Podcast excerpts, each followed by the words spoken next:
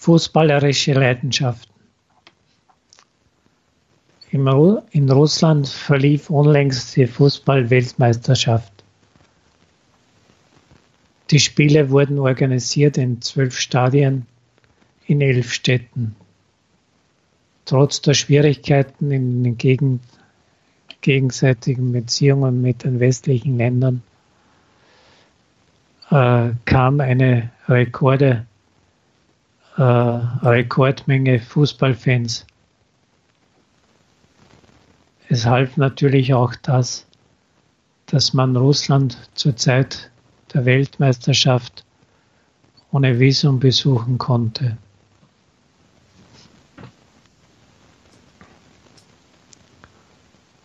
Auf dem Nevsky-Prospekt der zentralen Straße St. Petersburg beobachtete ich Scharen von Touristen.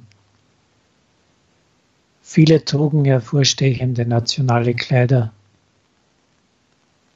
Besonders stachen hervor die Fans von Südamerika und Islands. Aus Island kam überhaupt eine Rekordmenge von Touristen. Fast der zehnte Teil der Bevölkerung des ganzen Landes. Im Fernsehen war die Hälfte der Übertragungen über Fußball. Alle Spiele wurden von den zentralen Telekanälen auf riesige Displays an Orten für die Fußballfans übertragen.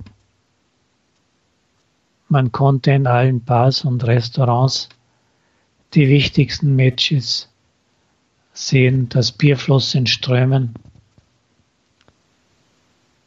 Ich sage nicht, dass ich ein großer Fußballfan bin.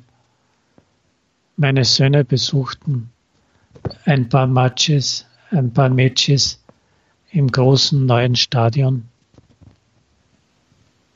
Für mich war es genug, die Spiele im Fernsehen anzuschauen oder einfach das Ergebnis zu wissen.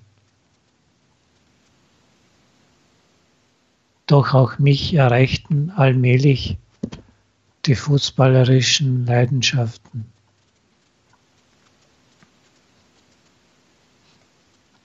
Zum Beispiel einige Nächte flog, flog der Russland und schlief nicht.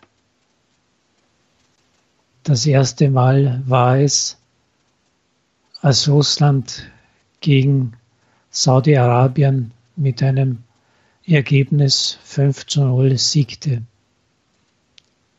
Das zweite Mal war das, als Russland bei einem Penalty gegen Spanien gewann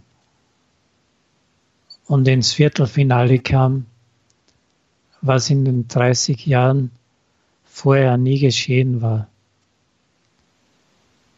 Und obwohl im Viertelfinale Russland gegen die einmütige Mannschaft Kroatien verlor, blieben die russischen Fans zufrieden mit dem Spiel ihrer Mannschaft.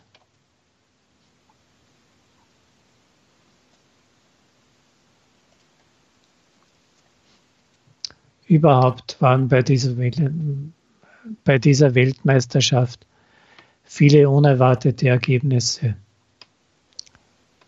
Zum Beispiel in der Etappe der Gruppenspiele war das Überraschendste das, dass der jetzige Champion, die Mannschaft Deutschland, äh, verlor zwei Matches von drei und konnte nicht in die nächste Runde Playoff aufsteigen. Die starken Mannschaften Polens und Nigerias konnten auch nicht aufsteigen. Belgien siegte unerwarteterweise gegen die Mannschaft Englands. Dafür konnten sie in die nächste Etappe aufsteigen.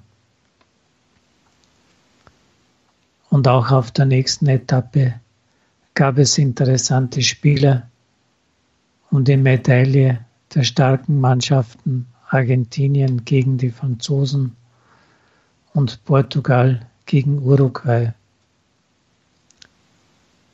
Der schwere Kampf setzte sich bis zum letzten Spiel fort. Die Medaillen erhielten folgende Mannschaften. Champion der Welt wurde Frankreich. Silberne Medaillen erhielten die Mannschaft Kroatiens und die Mannschaft Belgiens eroberte eine bronzene Medaille. Und obwohl Russland keine Medaillen eroberte, kann man doch sagen, dass es doch ein gutes Gastland dieses sportlichen Ereignisses war.